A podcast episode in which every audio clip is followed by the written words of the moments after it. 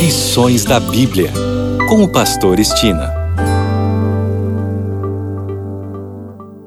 Olá, este é o seu programa Lições da Bíblia.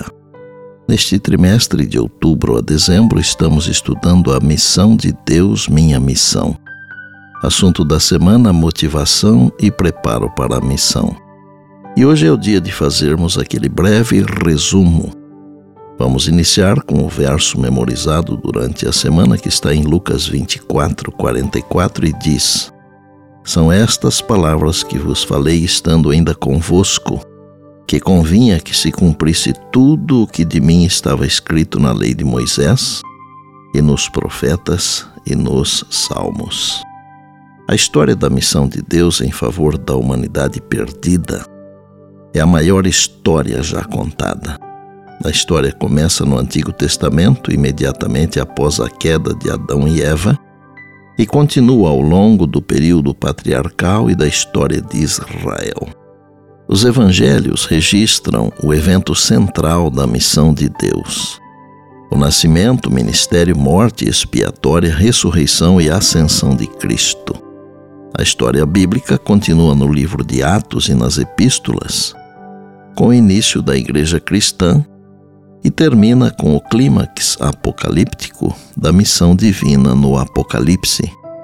A missão de Deus é a narrativa central de todo o cânon bíblico, de Gênesis a Apocalipse. No domingo, aprendemos que as boas novas da salvação devem ser compartilhadas pessoa a pessoa. Muitas vezes, até mesmo bons pregadores se esquecem que devemos ser agentes da esperança, levando as boas novas da salvação para as pessoas. Para que vivamos a missão, precisamos ter uma experiência pessoal com Deus antes de compartilhá-lo.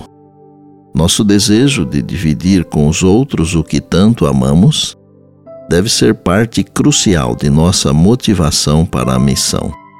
Afinal, não podemos repartir o que não temos. Na segunda-feira, vimos que nossa experiência com Jesus não pode firmar-se sem o fundamento da palavra, incluindo as profecias que apontam para a história e para os eventos que incluem o primeiro e o segundo adventos de Cristo e conduzem a eles. Com essas verdades firmemente compreendidas, estaremos prontos e motivados para a missão. Assim como Jesus usou a Bíblia para aqueles dois discípulos a caminho de Emaús. Assim como Jesus expôs as Escrituras aos seus discípulos, assim nós devemos proceder também. Na terça-feira, vimos que Lucas termina o seu livro com a ascensão de Jesus. Lucas 24, 50 a 53. Mas esse não é o fim da história.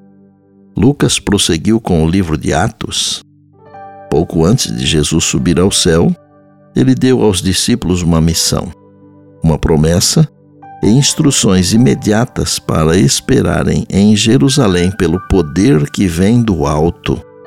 Veja Lucas 24, 49 e Atos 1, 4 a 8.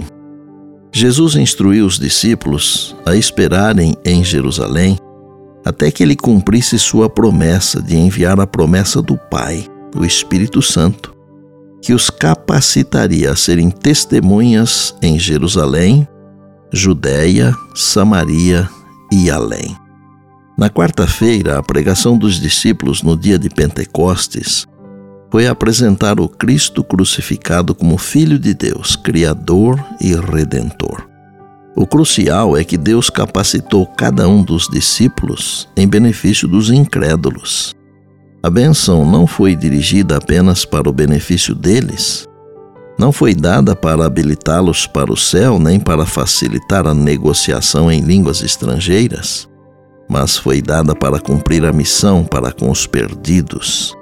Deus chama seus seguidores a usarem seus dons para o bem da missão. Somos chamados a espalhar o Evangelho ao mundo pecaminoso, caído e corrupto, com pessoas pecadoras, caídas e corruptas. O nosso trabalho não é julgar, mas testemunhar do poder de Jesus. Para isso, devemos viver uma vida de oração. E ontem vimos que depois de receberem o Espírito Santo, os discípulos saíram a proclamar um Salvador ressurreto, sendo seu desejo único a salvação das pessoas. Alegravam-se na doce comunhão com os santos. Eram ternos, corteses, abnegados, dispostos a fazer qualquer sacrifício pela causa da verdade. Em sua diária associação mútua, revelavam o amor que Cristo lhes ordenara revelar, por palavras e atos abnegados. Procuravam acender esse amor em outros corações. Os crentes devem sempre cultivar o amor que enchia o coração dos apóstolos depois de receberem o Espírito Santo. Aqueles cristãos primitivos eram poucos em número, não tinham riquezas nem honras, mas exerciam poderosa influência. Deles irradiava a luz do mundo.